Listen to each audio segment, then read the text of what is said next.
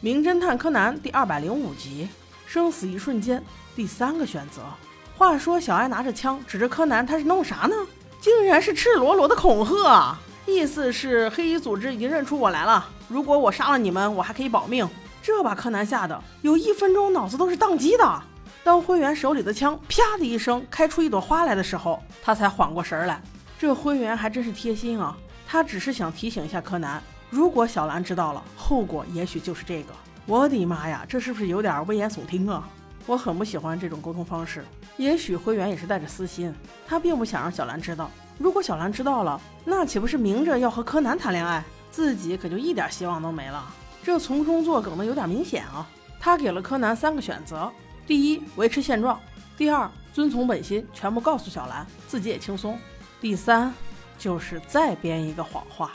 此时的柯南其实已经想好了，他是不想再维持现状的，因为很显然小兰已经发现了，只是在等他说。这种气氛太磨人，也太压抑，他不想这样。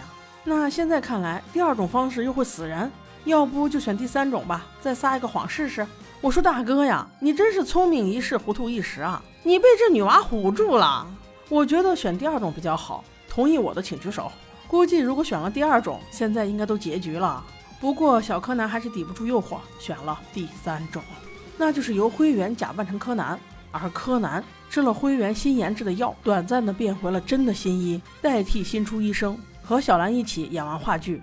这对柯南来说也许是一个很好的办法。但是对于小兰，无异于饮鸩止渴。终于到了演话剧的这一天，灰原版柯南戴着大口罩也来参加小兰的演出，但是明显一副冷漠的样子。我想不只是我一个人不喜欢这样的柯南吧。还有十五分钟就要开演了，观众席上坐满了人，其中有两男两女说是要买饮料，一个女孩帮他们都买了回来，其中自己的和男一是冰咖啡，其他两人是果汁。男二一看，与卖饮料的小姐姐对视了一眼，就这一眼就说明。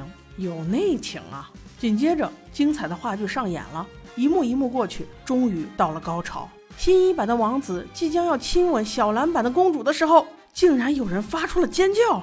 本来以为他只是个小粉丝，没成想，居然有人死了。哎，你说你死的也太不是时候了，等人家亲完再说嘛。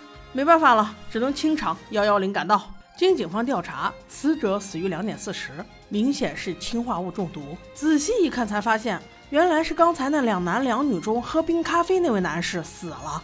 而发现这一点的，就是服部平次版的工藤新一。这一集有点小混乱哈，服部特别逗，脸上抹了二金他妈妈的浅色号粉底，自作主张的出来装新一，就是为了让小兰打消柯南就是新一的想法。哎，不论他做的怎么样，有这样的好伙计真是值了。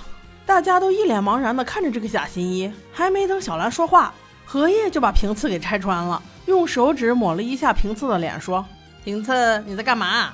平次一看自己天敌来了，也实在是装不下去了，只好摊牌了：“，哈 哈我是装新一逗大家玩的。”经过这一番闹剧之后，警方才展开了真正的调查。奇怪的是，死者的饮料中并没有发现毒品。木木警官便询问饮料的来源。此时买饮料的小姐姐说。她把四杯饮料买回来之后，就去上厕所了。是男二把饮料分给了大家。此时平次说道：“哎呦，不错哦，所有有可能的嫌疑人都在场了。”买饮料小姐姐一听这话就急了：“怎么可能？我们怎么也有嫌疑？况且我和死者都是喝的冰咖啡，我要是有嫌疑，那很有可能都把自己毒死。”小五郎插嘴道：“那你可以不喝呀。”小姐姐此时也很厉害啊。可是你看，我不是都喝光了吗？小五郎有些词穷。此时，女二和男二也都参入了混战中。对呀，我们怎么可能有嫌疑呢？都是一副愤然的表情。很显然，在这场唇枪舌战中，小五郎落败了。但是这丝毫不影响平次对大家的怀疑。那凶手到底是谁呢？我们下集再说。